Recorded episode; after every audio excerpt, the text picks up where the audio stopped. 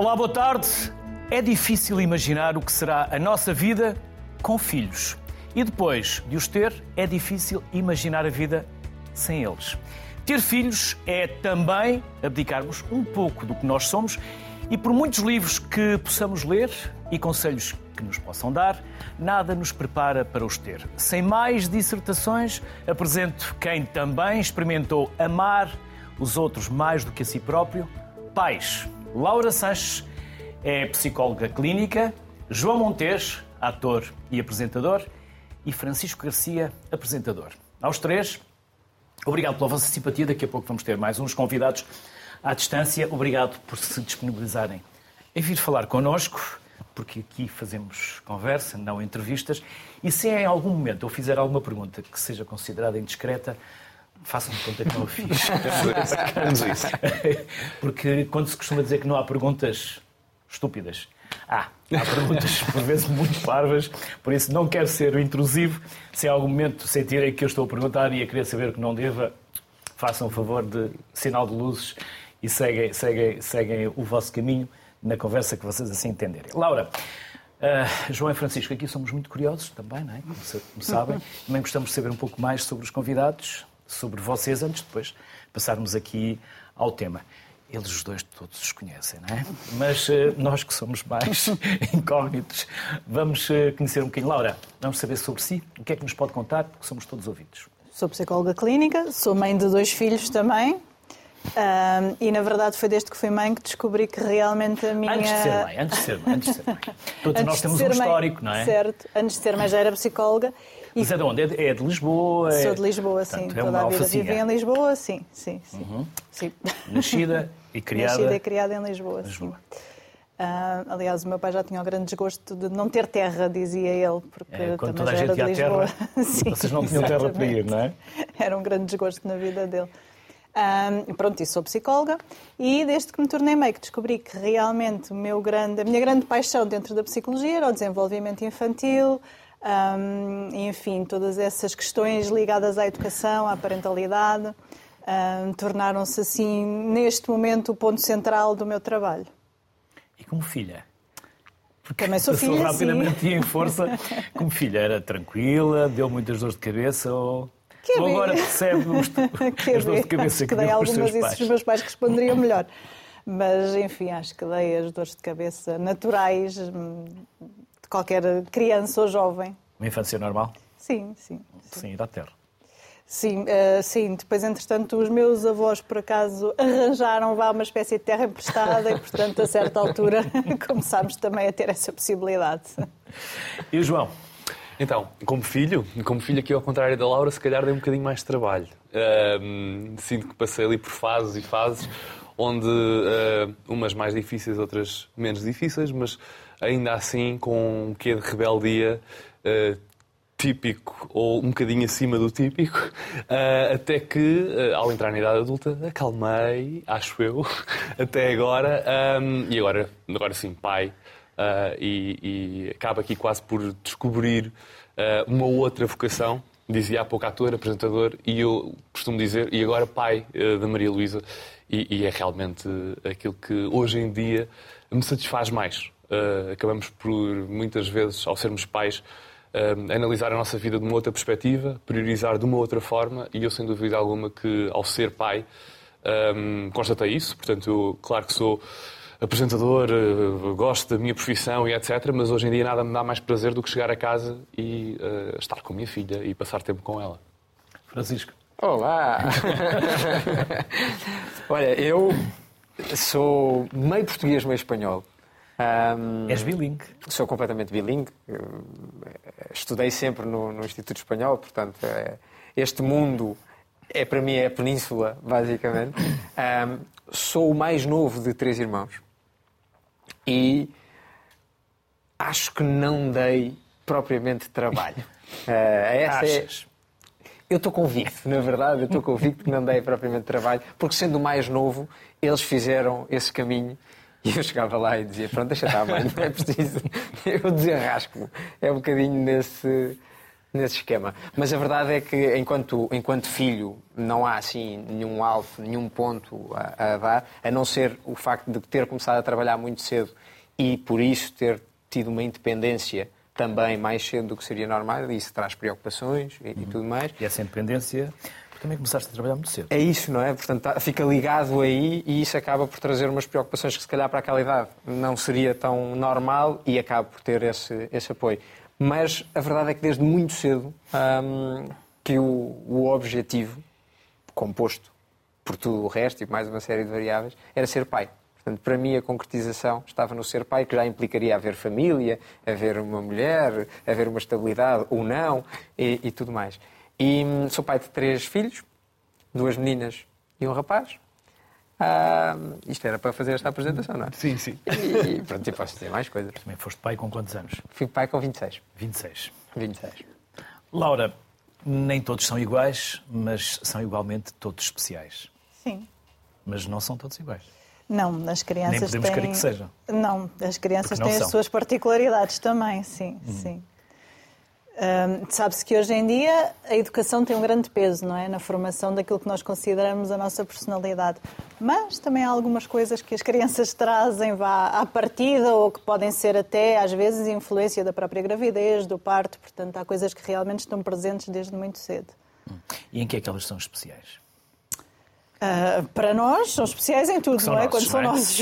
Exatamente. Os nossos são especiais, os outros não quer dizer que Exatamente. sejam, não é? São especiais pelo olhar com que nós os vemos também, não é? Mas realmente as crianças são especiais no sentido em que são diferentes do adulto, não é? Uma criança realmente tem um cérebro, hoje em dia as neurociências mostram isso, tem um cérebro diferente do cérebro de um adulto. Portanto, isso torna-as diferentes realmente e com necessidades diferentes e faz com que nós olhemos para elas também com esse ar de especialidade, não é? Que nos faz querer cuidar, que nos faz querer proteger. Estamos a criar uma geração de florzinhas de estufa. Em certas coisas, eu acredito que sim. Eu assino por baixo. Hum, sim, em certas Sim, coisas sim. As nossas demasiado. crianças estão sobreprotegidas. Há muito hum, esta noção. Em Portugal, eu acho que isso não é só em Portugal, mas em Portugal realmente eu acho que nós temos um problema muito grave a esse nível. Há miúdos de 16 anos que não vão sozinhos para a escola, por exemplo, não é? Isso é grave. Hum, as crianças realmente precisam de correr alguns riscos para se desenvolverem, isso é essencial. Precisam de ser protegidas em tudo o que tem a ver com a relação, não é? As crianças precisam de se sentir seguras na relação com os pais e com as pessoas importantes da sua vida. Mas, com essa base segura, depois precisam de correr riscos também no dia a dia. E, de facto, nós temos muita dificuldade em deixar as crianças correr riscos. E isso faz com que, às vezes, se entre em determinados excessos que não beneficiam ninguém. Mesmo nas universidades, ainda há pouco tempo, eu vi na comunicação social uma notícia de que os pais interferem cada vez mais, até já na universidade, não é? Hum, e, de facto, isso não é benéfico e não é suposto. Ah, mas realmente, mesmo nas universidades, até, enfim, nos Estados Unidos, já há muito tempo que se fala de um ambiente demasiado hum, fechado, digamos, porque parece que tudo pode ferir, não é? Qualquer palavra pode ofender, qualquer palavra pode magoar.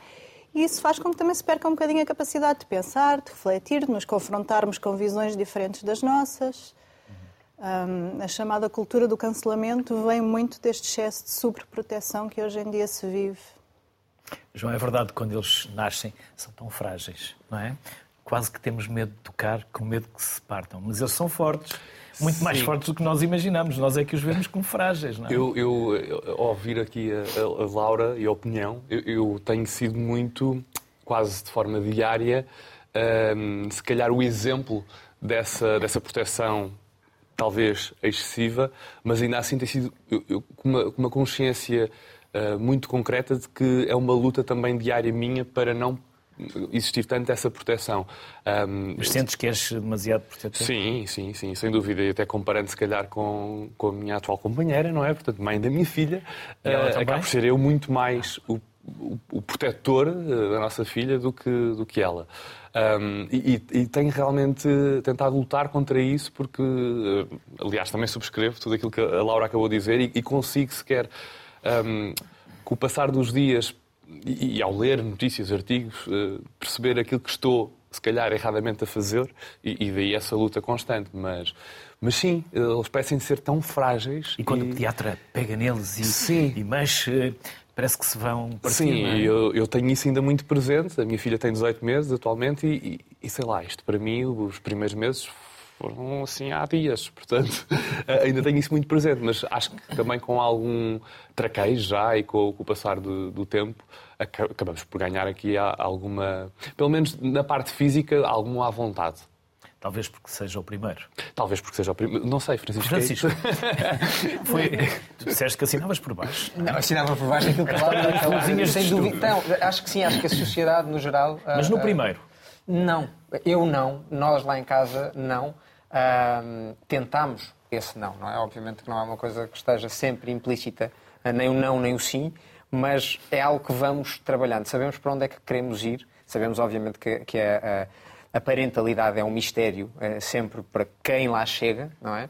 Ahm, e no nosso caso, que fomos pais eh, no- novos, jovens, ahm, mas de onde nós vimos, a forma como estamos na vida, como fomos educados, tem, na minha opinião, um, um impacto muito grande também naquilo que nós vamos fazer com os nossos, com os nossos filhos, não é? O que nós gostaríamos, aquela conversa do ahm, não vou fazer aquilo que fizeram comigo, não quero que, que se sinta desta maneira ou daquela, mas aquilo que correu bem, então vamos tentar replicar com as melhorias que o tempo no- nos dá.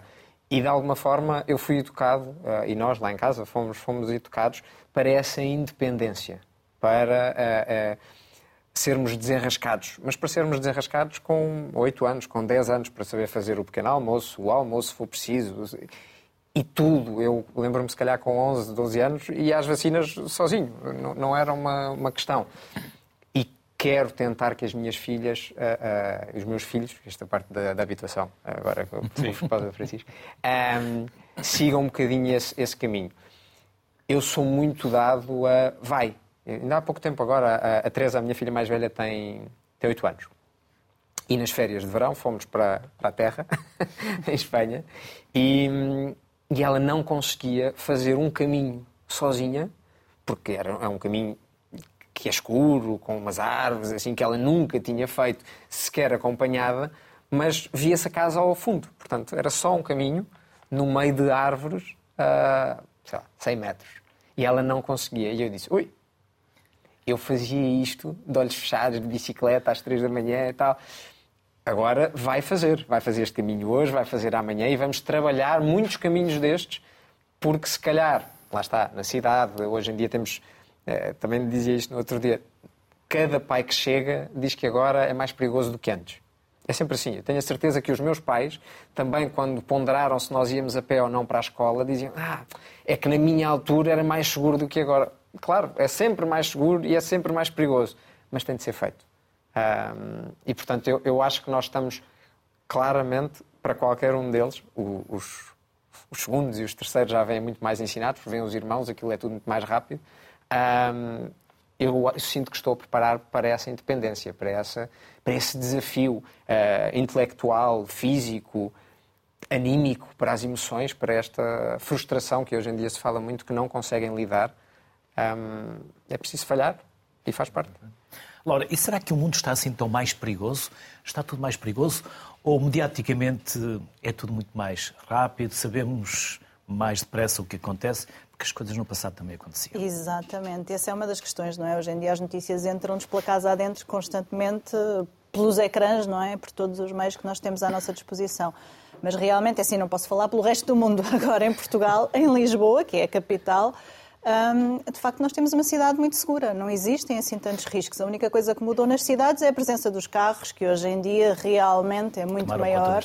Mas uma criança, a partir dos 8, 9 anos de idade, também já tem perfeitamente consciência de quando é que pode e quando é que não pode atravessar, portanto, esse risco também, enfim, é limitado. Hum, claro que seria muito mais agradável e, se calhar, sentir, sentir-nos-íamos todos mais descontraídos se não houvesse tanto trânsito, tantos carros, mas enfim. Agora, eh, em termos de perigos, não é aquela ideia de que ai, alguém pode roubar a criança, ai, isso não é real. Na verdade, as estatísticas mostram que isso não acontece assim com tanta frequência. Em Então, Portugal se nós não íamos a existem pé para a escola e se tínhamos essa independência, porquê é que não a damos aos nossos filhos? É o medo? Sim, é o medo, exatamente. É o medo que hoje em dia um, tomou muito mais conta das nossas cabeças. Uma das razões é, é essa questão das notícias. Por outro lado, um, nós também nos habituámos... O caso Rui Pedro e o caso Medi vieram-nos dar mais medo ainda? É possível que isso tenha acentuado um bocadinho, sim, é possível. que desapareceram, Rui Pedro no Norte Sim, sim, eu lembro-me, sim, sim, sim. É possível que isso tenha acentuado, porque lá está, não é? Hoje, antigamente sabia-se essa notícia, pronto, a coisa morria ali, de certo modo, não é? Ah, Claro que na vida das pessoas que passavam por ela, não, não é? Mas no resto da sociedade aquilo era um bocadinho esquecido e hoje em dia não, não é? Estamos constantemente a ser relembrados que isso aconteceu e com muita frequência. Ahm, e depois as notícias ampliam um bocadinho a nossa percepção do Os que é primeiros real. seis meses do desaparecimento, do desaparecimento da, da, da média, da menina Sim. no Algarve, desapareceram Falava-se isso todos 800 os dias. crianças em Inglaterra e ninguém falou delas. Exatamente, mas E aqui em continuaram a Portugal, desaparecer e depois exatamente, reencontraram-nas, sim, sim, sim. mas- Aqui em Portugal a nossa realidade, felizmente, não é, não é essa. Hum, a maior parte, a esmagadora maioria dos raptos são resolvidos e são levados a cabo até por familiares. É preciso que nós tenhamos consciência que o perigo muitas vezes está dentro de casa, não está propriamente na rua, não é? A grande maioria dos crimes cometidos contra crianças são cometidos em casa, dentro de portas, por pessoas conhecidas da família. Portanto, há que ter essa noção e essa perspectiva. Hum, e depois, eh, hoje em dia, eu acho que nós também estamos muito inseguros na nossa ligação, na nossa relação com os filhos. E isso também nos faz ter mais medo. Ahm, e, e esta necessidade constante de estarmos em contacto, de sabermos sempre o que é que está a acontecer, também acaba por acentuar mais ainda as nossas ansiedades. Um, e lá está, e depois de facto começamos a ter gerações de crianças mais imaturas que também nos fazem esquecer daquilo que é suposto uma criança ser capaz de fazer já a partir de uma certa idade. Se antigamente era natural uma criança ir para a escola sozinha até com 7, 8, 9 anos, hoje em dia nós vemos uma criança de 10 anos na rua sozinha e já há pessoas que se calhar ficam desconfortáveis. Eu posso partilhar que o meu filho começou, mais velho, começou a ir para a escola sozinho com 10 anos e houve pessoas que me tentaram demover disso, achavam que era uma grande irresponsabilidade. Quase um tirar-lhe a percurso... custódia do filho. Pois. Mas isto não deveria ser assim, não é? Porque é importante para uma criança também sentir que o ambiente onde vive é seguro, os pais confiam nela e que ela é capaz de fazer isso. Maria Luísa, não é? Maria Luísa, Que idade tem? 18 meses neste momento. Gatinha. Ou já gatinha? Eh, já anda? Já Já- anda. já gatinhou. E, já gatinhou, sim. E já foi à procura das fichas para meter lá os dedos? Já, mas curiosamente, hum, eu, sim, nesta fase, e se calhar eh, falando em específico dela, uma vez que ela já anda e não é aquele andar seguro, E vai- vai atrás. Há esse receio, meu Deus, de repente, eh, sei lá, pode cair e magoar-se à séria, e, e é uma preocupação, se calhar, hoje em dia, muito física, eh, claro que sim, mas ainda assim sou muito protetor, não só fisicamente, ou eu acho que assim serei, e lá está, é uma luta eh, com continuidade. Minha, só minha. Ahm, mas sim, em casa, por exemplo, eu acho que até temos, tanto eu como a Inês, sabido ahm, assegurar o espaço, mas de uma forma ah, pouco fundamentalista. Ou seja, não, há, não retiramos, por exemplo, sei de outros casos que vão, vão sendo partilhados comigo agora, sim, porque eu também, ah, e há pouco ouvi ao Francisco, eu ah, nunca tive ah, contacto com crianças, não é? Portanto, sei lá, eu tenho 33, quase 33 anos, portanto, acabei aqui sempre por, sei lá, em grande parte da minha vida não havia primos, eh, a minha família é relativamente pequena, portanto não havia ninguém assim da minha idade ou mais novo do que eu. E salvo, salvo se calhar um exemplo ahm, da minha afilhada, que sim, é bem mais nova que eu. Mas ainda assim, este- esta não existência não é, de, de crianças à minha volta também me faz, se calhar, eh, um bocadinho partindo da, da experiência que, que temos ao longo eh, do tempo que fomos nos tornando uh, pessoas adultas, eu, não tive esse contacto, portanto, com a minha filha acabo por ser assim mãe protetor e, e em demasia, talvez. Mas dizia eu que outros casos de agora amigos nossos que são pais ou começam a ser, eu já ouvi que retiram tudo das casas e das salas e cuidado, aquilo. Nós não o fizemos ainda, e lá está, minha filha já, já, já anda e acho que não, não o faremos uh, em tempo algum, porque essa educação também acaba por ser, uh, sei lá, eu há pouco, nesta semana, ensinei a minha filha a ver só com os olhinhos, por exemplo. E Então era. Tenho um vídeo ótimo dela que é. Ensinei assim uma coisa muito rápida, a pôr os braços atrás e ela não podia tocar ali num aparelho eletrónico, dizia só com os olhinhos. Então ela punha-se quase assim, só com os olhinhos, mas a tocar quase com a ponta do nariz. Pronto. E acho que é, é uma educação. Mexer, é? Sim, e a lutar. O mais engraçado é que ela lutava para não tirar. Ah, pois o meu pai disse os bracinhos atrás das costas.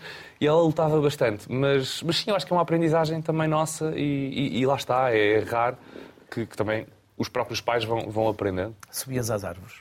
Eu subia, sim, em miúdo. E alguma vez caíste e partiste um braço? Não. Felizmente nunca parti nada, mas, mas tinha, tive esse auge de, de, rebeldia, como há pouco dizia, sim. E quando a tua filha quiser subir uma árvore, vais deixar? Uh, vou tentar. começam, começam a, fazer, a fazer isso com que idade? Só para eu até lá ir me habituando. Depende da árvore. Depende da árvore. Depende da árvore. Sim. Um arbusto. Sim. Um arbusto. Para começar, assim, um arbusto, sim, o rasteiro.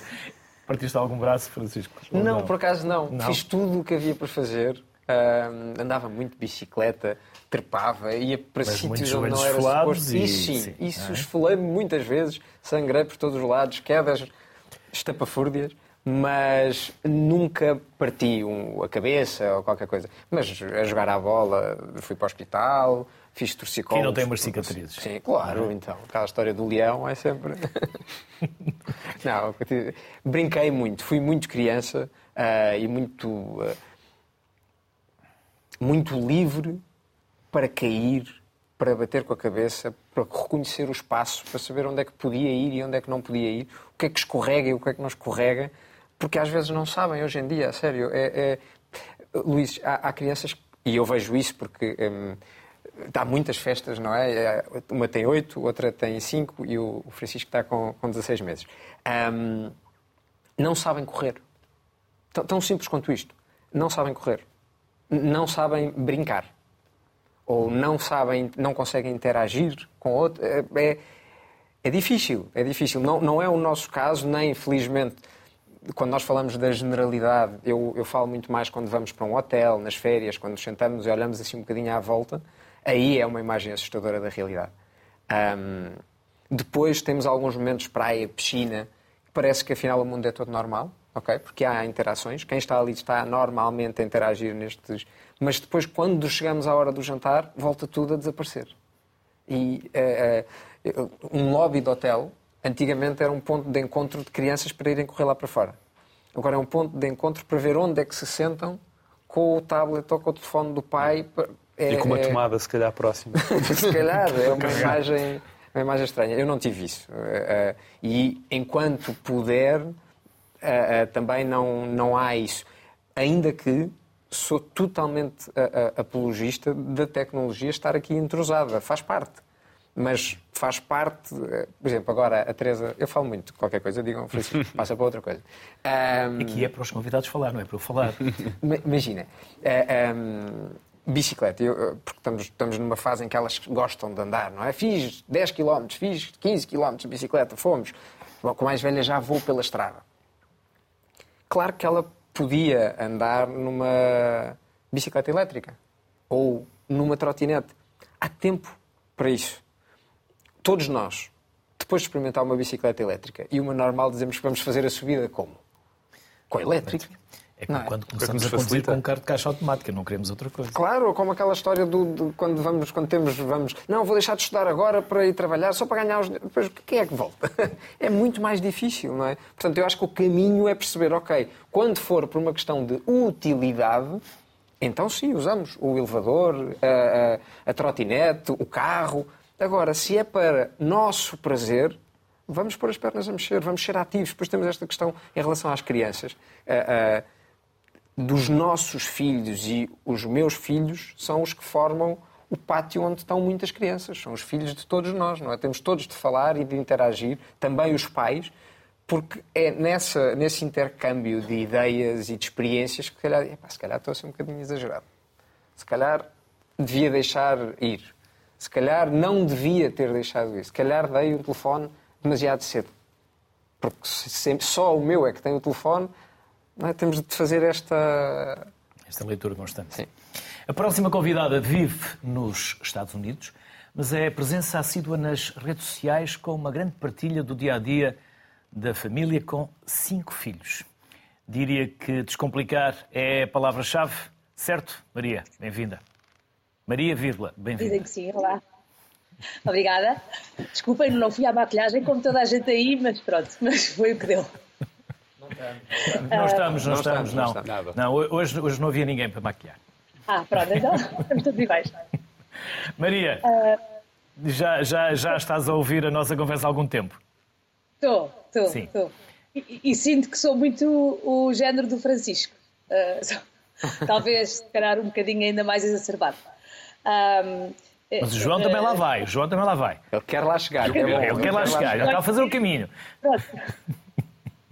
Então, só, se, eh, não sei se quer eh, que eu lhe dê. É, por onde, por onde quiseres, que Maria, podemos tratar todos por tu à vontade. Se, podes começar por onde quiseres. Se quiseres, eu, eu tenho sempre esta dificuldade em fazer perguntas que possam ser consideradas intrusivas. Eu aqui no início do programa disse se fizer alguma pergunta que seja ah, descabida ou demasiado intrusiva, não respondam. Por isso, prefiro que Maria comece por onde quiseres. Então, eu sou a Maria, sou fotógrafa hoje em dia. Ahm, a, a- maior parte das pessoas, e aliás no, no começo do programa eh, dizia-se que a pessoa deixa de ser um bocadinho ela quando tem filhos. Eu, eu não acho que tenha deixado de ser eu. E é uma coisa que eu faço muito questão de não ser. Ah, antes de ter filhos tinha uma vida muito louca, viajava imenso, Ahm, na verdade, estava sempre a viajar, e, porque o meu trabalho ah, era fazer reportagens económicas, portanto, ia de país em país e vivia em hotéis durante muito tempo. E depois, quando passei a ter filhos, ah, passei a viajar um bocadinho diferente, é certo, mas, mas quer dizer, quando a minha filha tinha três meses, fui com ela sozinha para Moçambique, por exemplo, a primeira. Ahm, quando a segunda tinha um mês, tinha uma viagem marcada, mas ela ficou com uma bronquiolite, teve que ficar internada ah, durante uma semana. O meu marido diz: Pois, quando eu fiquei lá a dormir no hospital, e eu, tu nunca ficaste lá a dormir no hospital? Eu estava a dar de mamar, eu lá estavas duas horas no máximo. Foi a sonhar. Mas pareceu uma noite. E eu, e eu, pronto, está bem. Ahm, e, e depois, quando ela saiu da bronquiolite, passado uma semana, marquei um voo, fui com as duas, sozinha para Moçambique outra vez, lá fazer um projeto. Ahm, e pronto, e, e Era desde um aí livro que de temos. fotografia? Não, não, Não. Era, era reportagens económicas também. O livro de fotografia eu fiz quando ainda não tinha filhos. Na verdade, lancei o livro 10 dias antes de nascer a primeira. Portanto, na verdade, lancei mais ou menos, não é? Disse só que ele estava para o ar. Ah, mas, mas não fiz assim imensas coisas ah, para o livro, mas está muito giro. E, e pronto. E acho que sim, sou uma mãe descomplicada, porque eu acho que já era descomplicada anteriormente. Ah, muitas vezes as pessoas perguntam-me como é que eu posso passar a ser assim? Quer dizer, se a pessoa não era assim antes, não vai ser quando tem filhos que passa a ser, não é? Maria, e são todos diferentes? Ou há uns mais muito parecidos com- diferentes. Sim. Sai mais à mãe Sim. ou mais ao pai? Depende dos filhos. Acho que, ah, que são mais organizados na parte claramente do pai. Ah, são mais malucos mais na parte da mãe. Nós vamos Costuma ser um bocadinho ao contrário, não costuma? Sim, eu acho que é por isso que a nossa relação funciona tão bem. Na verdade. Acho que, acho que nestas coisas eu, eu, eu passei a ser fotógrafa para poder estar mais com eles em casa, porque eu tive cinco filhos em quatro anos e meio. E, e nós andávamos sempre a saltar. Primeiro vivemos em Singapura, depois em Munique, depois eu em Portugal e ele na Alemanha, e depois viemos viver para cá, para os Estados Unidos. Mas estamos muitas vezes em Portugal, ah, estamos duas vezes pelo menos por ano em Portugal. Um, e eu acho que normalmente sim, o homem é a pessoa que é mais assim maluca e tudo mais. No nosso caso, o meu marido é uma pessoa muito. um, muito. muito sequinha, vá, vamos dizer, mas lida muito bem comigo e portanto eu acho que funciona muito bem. Sendo que eu acho que isto dos filhos é tudo muito importante, mas eu acho super importante. ah, que o casamento seja, vá, o primeiro filho, eu acho que era o Miguel Esteves Cardoso, se não me engano, dizia isso, e eu acho essa parte ah, super importante, e portanto para mim sim, eu tenho cinco filhos, mais o sexto que é o nosso casamento e que eu faço questão de, de manter. E os livros, que também são filhos. Também são filhos. Maria, e essas realidades pelas, pelas quais vocês já passaram, há diferenças muito grandes? Há diferenças entre nós latinos e os anglo-saxónicos, por exemplo? Ah, eu acho que, eh, quer dizer, eu acho que fazer essas generalizações há sempre, uh, quer dizer, é sempre perigoso gente, é? generalizar, claro. Exatamente. Mas eu acho que por norma uh, em Portugal, vamos dizer assim, as pessoas uh, têm muito mais cuidado com a família e têm princípios que eu acho que são bastante mais assentes. Enquanto que cá nos Estados Unidos há uma cultura muito mais capitalista, que em algumas coisas é bom, mas ao mesmo tempo eu acho que depois se passam menos valores para os miúdos. Eu acho que Austin, que é onde eu vivo, é uma cidade particularmente equilibrada, principalmente na, na, comunidade onde eu vivo, e portanto eu não sinto por aí além de uma grande diferença. Por outro lado, eu acho que aprendi desde cedo uh, com os meus pais em fazer as coisas que eu considerava certas e não que a sociedade achava bem. E como eu acho que as pessoas de qualquer maneira acham que eu sou meia louca, um, eh, levam-me sempre, quer dizer, se calhar criticam, não sei, quero lá saber, mas, uh, mas no fundo eu acho que as coisas vão resultando com os miúdos e connosco, como família, e portanto vai, vai, vai estando bem, tanto cá como aí. Mas eu acho que muitas vezes, por exemplo, os meus filhos vão para, a escola com meias que não são par, ou eu deixo-os ir vestidos de princesas ou de Batman ou o que quer que seja, e muitas vezes as pessoas em Portugal dizem ah, se fosse aqui não era possível, e não é verdade. Em Portugal também é possível. As pessoas não querem é ser consideradas uh, não fazer parte. E eu acho que uma das coisas que eu quero passar aos meus filhos, eu também falo imenso, portanto, quiser, mande-me calar, mas uma das coisas Nós que eu gostamos falo de ouvir aqui os convidados. Uh, uma das coisas que eu passo aos meus filhos é vocês têm que saber o que é que são e o que é que querem ser. E depois são, e quem gosta, gosta, quem não gosta, pronto, temos pena. Obviamente Deixe na que... beira do prato, como se costuma dizer, não é? Exatamente, exatamente. E óbvio que não podemos simplesmente. Uh, o, o, o, a minha liberdade acaba quando começa a do outro, obviamente, mas não tenho que terminar 50 passos antes, não é? E portanto, uh, há certas coisas que eu vou fazer porque eu considero que é o que faz sentido para nós. E a verdade é que os miúdos, o Francisco dizia que quando tinha 10 anos ou 11 anos que já fazia o pequeno almoço, na verdade o meu de 4 anos faz imensas vezes o pequeno almoço dele. E a minha de 7 anos corta o pão com a faca. Já tenho algum medo, às vezes, porque aquilo é uma faca grande, não é?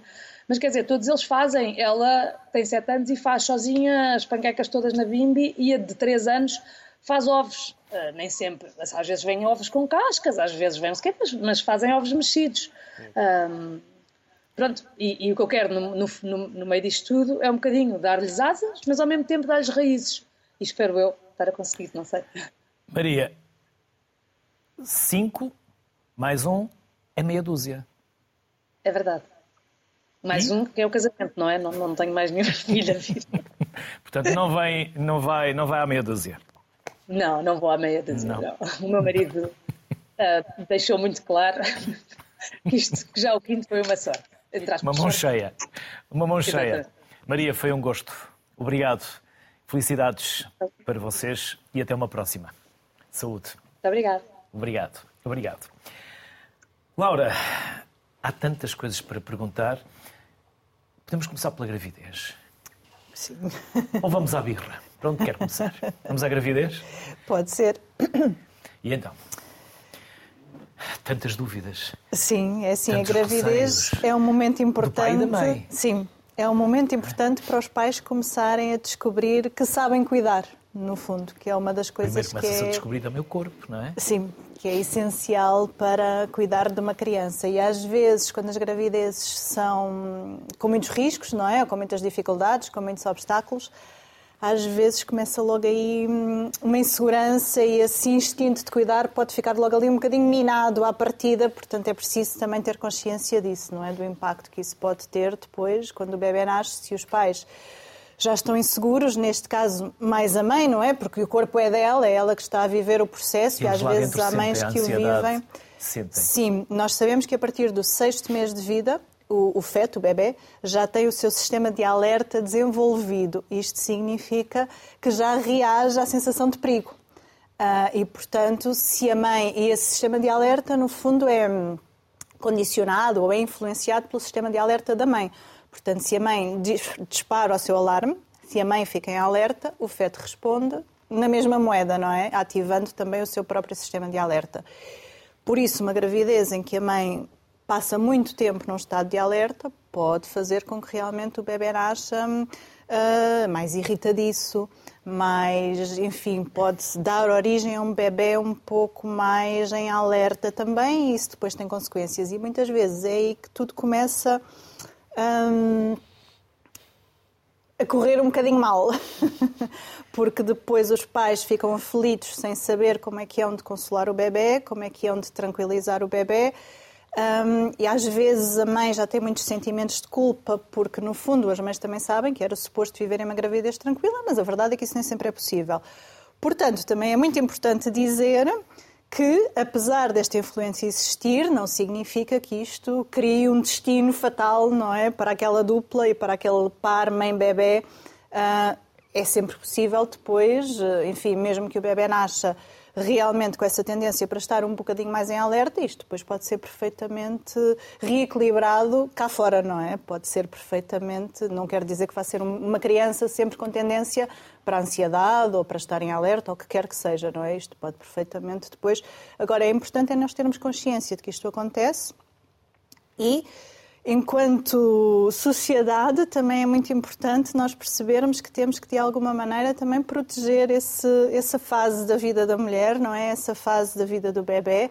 Um, até no parto, depois também é muito importante nós termos noção de que é um momento de alto impacto e é um momento que pode ser também decisor nessa capacidade que a mãe tem de cuidar do filho, se o parto, se no parto a mãe se sente completamente um, violentada ou, ou, desempoderada, para usar assim uma expressão moderna, não é? Um, muitas vezes isso também faz com que depois se sinta menos capaz de cuidar da criança. Portanto, há que ter também consciência disso. As vossas mulheres tiveram muitos desejos? Durante a gravidez. Durante a, vida toda. A vida toda? Sim. Antes e depois. Concordo, concordo.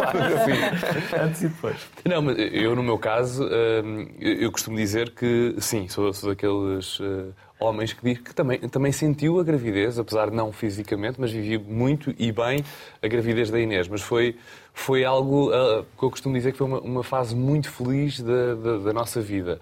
Uh, embora, e ouvindo há pouco uh, também a Maria, eu, eu, acredito que tenho uma relação muito semelhante à dela porque existe um contraste de, de relações. Não que eu seja muito certinho, mas claramente a Inês, uh, aqui no, no, meu caso, acaba por ser muito mais a parte divertida da coisa, sem grandes pensamentos de perigo e por aí. Portanto, no meu caso e no caso da Inês durante a gravidez, havia também esse compromisso de a Inês estava a trabalhar imenso e um, quase que uh, estava suscetível a correr muitos riscos, a fazer muitas reportagens de norte a sul do país, a fazer bungee jumping quase e coisas assim no início mesmo da gravidez. E, e eu então começava, se calhar, aí a preocupar-me do género. Bom, isto. Uh, e, e, essa, tal, essa tal preocupação extrema começa possivelmente aí, porque eu era ali o, o contraste, era, não, mas estás grávida, calma, Sim, até eu me sentir bem, o meu corpo é um melhor é barómetro. Sim, mas uh, era extremo, às vezes. Uh, até pelo menos ser tornado pública a gravidez, houve ali alguns eh, riscos uh, terem, terem que ter ali algum, algum suporte, digo eu, que era o meu caso, que eu digo alguma, alguma consciência daquilo que estava a ser feito. Um, mas, mas sim, apesar de tudo, foi uma fase muito, muito feliz da nossa vida e, e com o tempo tenho muito boas memórias, sem dúvida. E no teu caso foram três. No meu caso foram três gravidezes. E também andavas ali com as palminhas, nas palminhas das mãos? Não, não? sabes que. Uh, e a Maria, a Maria estava. Maria foi muito simpática, estou tipo fã, estás a ver? Micas, EPS. Eu também, vou, também, também decorei. Vou seguir, vou seguir. Uh, não, muito, muito engraçado. Porque eu já cuidava, é? e, e, a minha mulher cuidava de mim antes de estar grávida. Portanto, aquilo dos desejos eram mimos extra, tipo um bónus que nós fazemos naquela altura, e houve muitos quer na primeira, quer na segunda, como na terceira. Mas às tantas já era assumido que já nem valia a pena dizer que era desejo. É qual é a pancada que nós vamos ter agora. Um isso. Um, usufruímos os dois desse, desse estado de graça, porque uh, acaba por ser uma altura bonita para nos reajustarmos, para percebermos que nós realmente olhamos no mesmo sentido, não é, na mesma direção, como é que isto vai ser, aquelas expectativas todas, e não só na fase da gravidez, como depois o, o durante, vem muito dessa força inicial. Não tenho, não tenho muitas dúvidas sobre isso. A tal, esse cuidar de relação. E às vezes, o, o, o João também já disse aqui muitas vezes que somos todos diferentes. É? Por muito parecidos que possamos ser, somos sempre eh, pessoas diferentes. E seja com a, a, a mulher, o marido, o namorado ou até o melhor amigo que pode ajudar nessa fase, porque há pessoas que não têm parceiro nessa altura, um, acima de tudo é termos alguém que faça contra connosco. Quando nós vamos muito para a esquerda, alguém tem de nos puxar um bocadinho para a direita. E esse estado de alerta, esta. Claro que eu também sou uma pessoa preocupada. Mas quando alguém fica muito mais preocupado, eu digo: espera, instintivamente eu vou buscá-lo para vir para o centro de, do, do caminho. dois é? hiper e E então vamos equilibrar. Aí pode acontecer. Então temos de buscar uma terceira parte. Porque é o melhor para nós e o melhor para a criança. Começamos a pensar no bem-estar do, do, do bebê, não é só depois de estar aqui.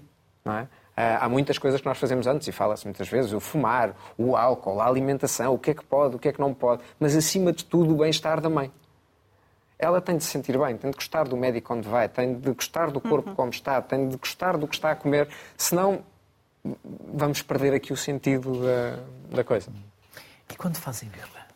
Quando fazem birra, o que é que se deve fazer, Laura? Não há nenhuma receita. Não há uma minuta, não há uma norma. Não há. Não, não? há. Mas, Mas há algumas coisa, coisas que nos vai, nos sim, vai ensinar, não é? Uma coisa que é fundamental é aceitar a, a emoção da criança, mesmo que não gostemos da forma como ela está a expressar.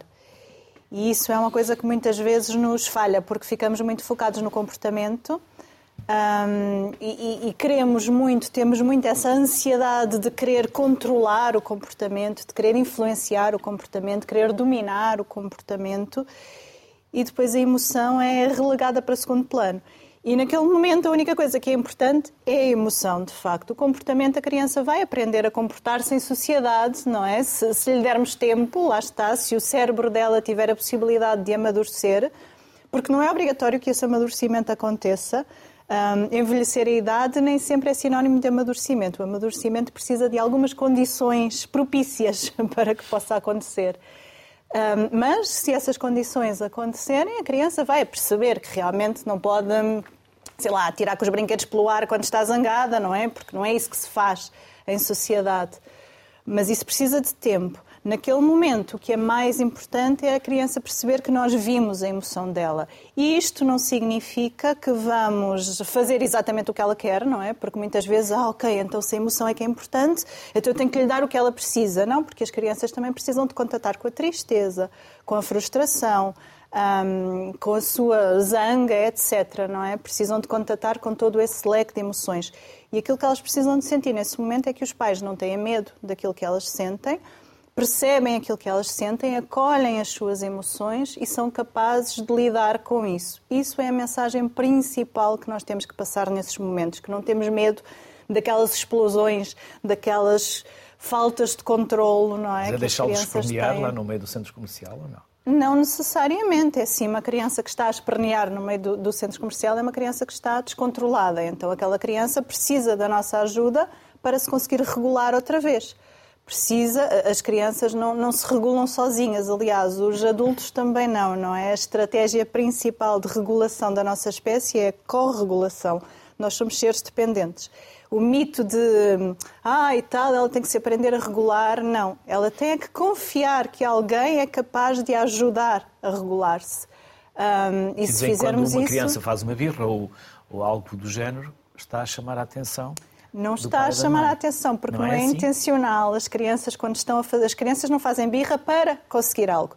As crianças fazem birra porque naquele momento não sabem fazer diferente, não têm a maturidade do ponto de vista cerebral para conseguirem fazer diferente. Um, e naquele momento houve uma emoção que fez com que elas se descontrolassem, que elas não sabem expressar de outra forma. Então, o nosso papel de adultos é mostrar que, que, que, há outras formas de expressar aquela emoção, não é? Mais adequadas, mais ajustadas, lá está a vida em sociedade, mas ao mesmo tempo perceber que aquela emoção tem que ser expressa e que naquele momento aquela criança não sabe expressá-la de outra forma. Quando nós pomos uma intencionalidade na, na birra, uma intencionalidade no comportamento, lá está, só estamos a olhar para o comportamento, não estamos a olhar para as emoções, não estamos a olhar para o desenvolvimento da criança e isso faz com que muitas vezes comecemos a adotar estratégias comportamentalistas ou de recompensa ou de punição achando que assim vamos controlar o comportamento, mas isso depois tem um impacto no desenvolvimento e no amadurecimento daquela criança que nem sempre é o ideal se nos focamos só nesse tipo de estratégias.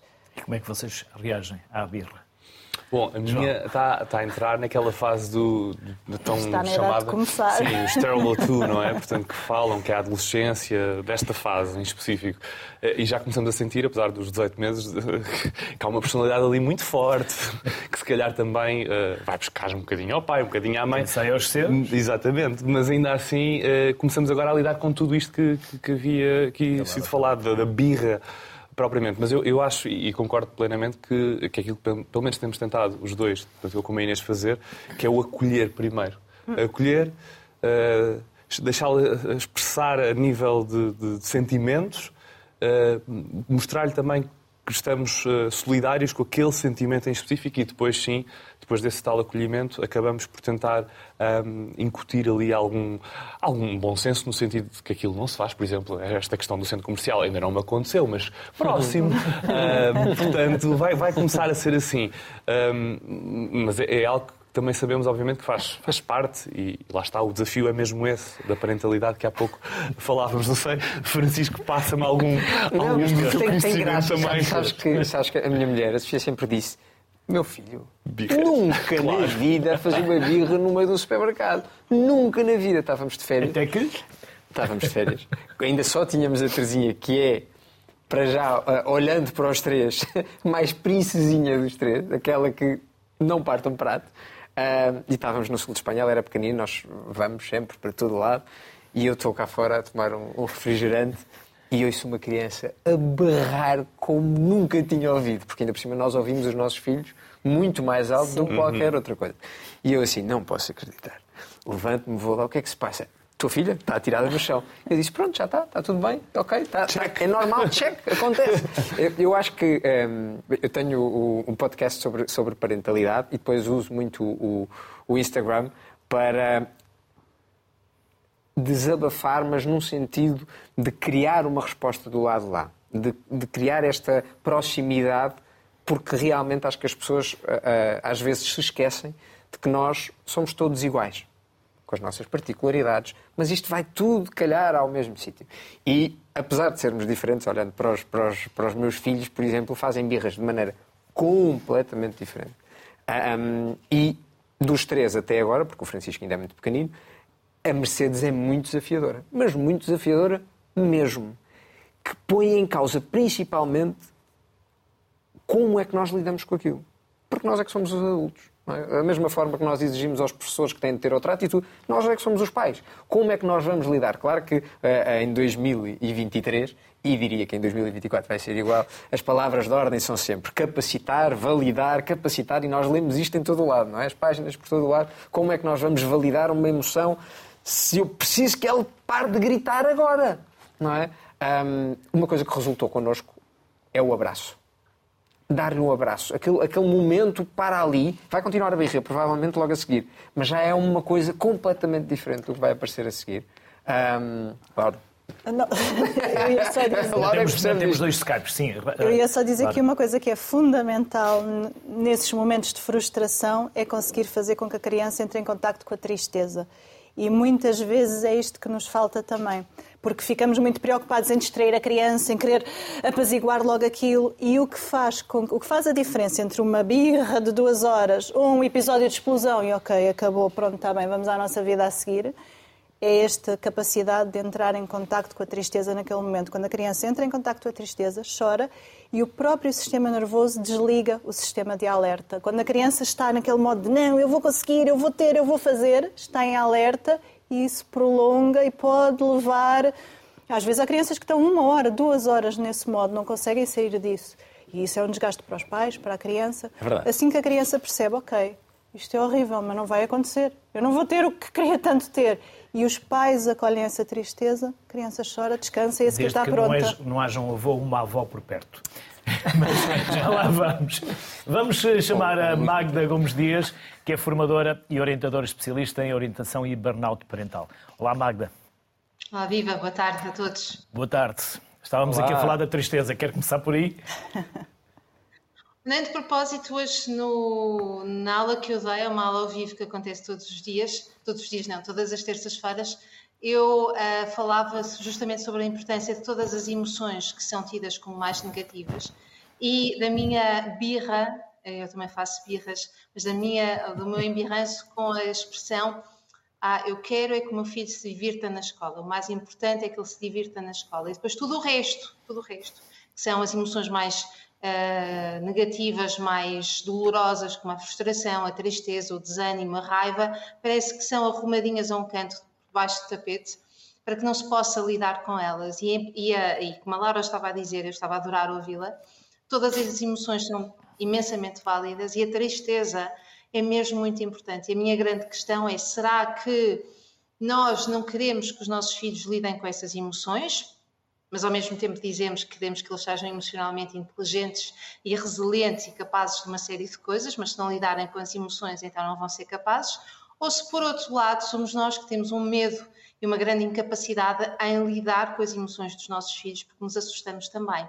Portanto, a, a, tristeza e todas estas emoções mais intensas e que têm uma conotação mais negativa, porquê? Porque nos fazem entrar em contacto com aquilo que nós não gostamos, um, são imensamente válidas e necessárias até para darem mais, uh, mais cor depois às emoções mais positivas, porque sem elas, sem este, sem este não é equilíbrio, não, não vou falar em equilíbrio, mas sem este jogo, este balanço, uh, nenhuma das emoções tem o seu interesse. Quem nunca gritou com um filho? Há que evitar. Eu não sei, eu não conheço. Não sei, não sei quem é que nunca gritou. mas há que evitar, não é? Há que evitar, uh, se o gritar é o prato do dia servido todos os dias à mesa, várias vezes ao dia, sim. Isso revela o quê? Revela que nós estamos sem capacidade eh, de lidar com aquilo que nos está a acontecer. Ou seja, eh, todas as pessoas, nomeadamente os pais, têm emoções muito intensas. Eu costumo dizer, eu não, mas usar uma expressão de uma amiga minha que diz que uh, ser pai ou mãe é uma profissão de desgaste muito rápido e nós precisamos ter isto em conta. O que significa que precisamos também de ter uma série de coisas que funcionem. Há pouco penso que foi Francisco que dizia uh, que o casal tem que funcionar. Eu não sei se foi Francisco, se foi a Laura, mas que diziam, um de vocês dizia que o casal tem que funcionar. E, e, e, não foi nada, foi a Maria que dizia que o terceiro filho era, o sexto filho era o casamento. Foi a Maria que disse isto. Que o casal tem que funcionar em bem verdade. Uh, mas de facto, estes extremos, quero gritar, quero deixar passar tudo, nunca foi bom para nada, não é? Os extremos não, não são positivos para nada. Agora, não vamos confundir o gritar também com voz de comando, levantar a voz para, por vezes, nos fazermos ouvir. Eu sei que eu tenho um livro que se chama Berra Baixo 21 dias para deixar de gritar já, com já o filho. Já mostramos também, sim, sim. E eu é brinco uh, a dizer que o 21 dias para deixar de gritar com o, com, o teu, com o teu filho é um chamariz porque logo no início do livro eu revelo que o grande objetivo do livro não é deixarmos de gritar com os nossos filhos, é conseguirmos criar uma relação de significado e valor com cada um deles, porque de facto, enquanto pais ou enquanto madrastas, padrastos e adultos de referência para cada uma das crianças que nós temos a cargo, direto ou indiretamente, nós podemos nos realizar bastante, podemos daí retirar uma grande satisfação. Então, o Berram Baixo é um livro, de facto, com o grande objetivo de criar eh, relações mais saudáveis, que nos realizem, a nós e aos miúdos, e de facto eh, ele tem um target muito específico, são aquelas pessoas que consideram que passam o dia a gritar, não é? Uh, no Crianças Felizes, a contracapa diz, uh, muitos de nós acordar, acordamos a dizer, não, hoje vai correr bem, hoje vou estar mais calma, vou fazer as coisas com mais assertividade, vou escutar a criança, vou falar, vou dizer aquelas coisas todas, mas antes das nove da manhã, antes de os deixarmos da escola, já castigamos, já ameaçamos, já gritamos e tudo aquilo que nós prometemos de véspera ou nessa manhã uh, que não ia acontecer, acaba por acontecer. Isto revela o quê? Que nós não temos estratégias e que eventualmente também uh, temos alguns filhos que poderão, poderão ser um bocadinho para nós mais desafiantes. Magda, muito obrigado pelos contributos que nos deixou e pela simpatia que teve em aceitar o nosso Obrigada convite. Até também. uma próxima. Obrigada pelo convite. Saudações a todos. Foi um prazer estar aqui. A Patrícia Rebelo é criadora de conteúdos digitais. Olá, Patrícia, boa tarde, bem-vinda. E não podemos nem há que pensar que seremos pais perfeitos. Olá a todos, obrigada pelo convite, espero que estejam bem. Uh, sim, eu acho que ninguém é perfeito neste mundo, não é? E acredito muito que nós viemos, aliás, que os nossos filhos vieram para, para nos ensinarem também uh, neste percurso que é a vida. Um, eu tenho uma filha de dois anos, que é a Serena, e estava a ouvir tanto a Laura como o João, como o Francisco, e é muito engraçado ver. Um, como o Francisco disse, são muito parecidos, mesmo tendo as suas características. Entramos aqui na fase dos dois anos e começam estas uh, extravações, este olha, afinal eu tenho voz, vou-me fazer ouvir. Mas tem sido, tem sido muito, muito interessante e muito enriquecedor para nós, enquanto pais, também poder acompanhar este desenvolvimento dela. E o que é que mudou na sua vida, se é que podemos saber, desde que foi mãe, Patrícia? Oh. Como a Micas disse no início, eu sou muito complicada, tanto eu como o meu marido. Eu acho que um, nós descomplicamos muito, tanto, tanto, durante a gravidez como quando ela nasceu. Acho que até deixamos arriscar uh, bastante. E, e, dá para ver algumas coisas quando eu às vezes partilho, partilho vídeos dela no, no meu Instagram. Um, acho que ela veio acrescentar Uh, o estarmos mais presentes, o sabermos ouvir, o também estarmos em contato nós próprios com, com as nossas emoções um, e veio, veio trazer serenidade uh, à, nossa, à nossa família. E alguma regra, se é que há, ou alguma sugestão que nos queira deixar uh, da experiência ou das experiências que já teve? Regras para nós, nós, tem, nós temos poucas, mas que são, são fundamentais, que é a segurança dela, a alimentação, higiene, Uh, depois vamos navegando, mesmo, por exemplo, vamos, vamos supor que ela não quer comer na cadeira. Ok, olha, vamos escolher onde é que tu queres comer. Queres comer no chão? Vamos fazer um piquenique? Queres comer lá fora? Uh, queres comer numas escadas? Damos assim liberdade para que ela possa, possa escolher e eu acho que é também nós, e é um conselho que, que eu dou a amigas, que é nós ouvirmos-nos, porque existe muito ruído hoje em dia Uh, e, e, as pessoas não, não, fazem por mal e tentam partilhar as suas experiências, uh, mas é muito importante nós também ouvirmos o que é que a nossa intuição diz e o que é que nós estamos a fazer para, para os nossos filhos, porque nós, melhores que ninguém, é que, é que os conhecemos. Patrícia, obrigado. Felicidades. Obrigada. E até uma próxima. Obrigada eu. Obrigado. Um dia eu dei por mim a levar o meu filho à minha sogra para mudar a fralda, porque estava no carro e não estava muito jeito. E o João, mudas fraldas? Eu mudo, mudo fraldas desde, desde sempre, basicamente, sim, e com, com muito, muito Os gosto. pais sempre que podem, fogem. Um, não, eu por acaso tenho um exemplo. Um, agora ficou, ficou pensativo. Não, eu acho, eu acho que não, porque eu acho, eu acho que mudou muito. Eu acho que Realmente, sim, da mesma dúvida. forma que nós somos eh, e devemos ser críticos e realistas no, no sentido de trazer eh, um bocadinho isto para a sociedade, para espicaçar e tentar melhorar, que é o que nós queremos, o, o bem para as crianças e para o futuro, porque elas são claramente o futuro. Acho que nesse ponto a coisa mudou muito. E ainda Portanto, não é? A graça do dizemos, eh, somos, temos a última palavra, sim, acontece e aqui acontece com prazer. Sim, eu vou trocar a fralda. Sim, sim, tem E no meio sim. disto tudo, ainda conseguiste escrever um livro. Ainda quase um exorcizar de, de- de experiências e de uma fase que, que estava a passar, uma catarse talvez.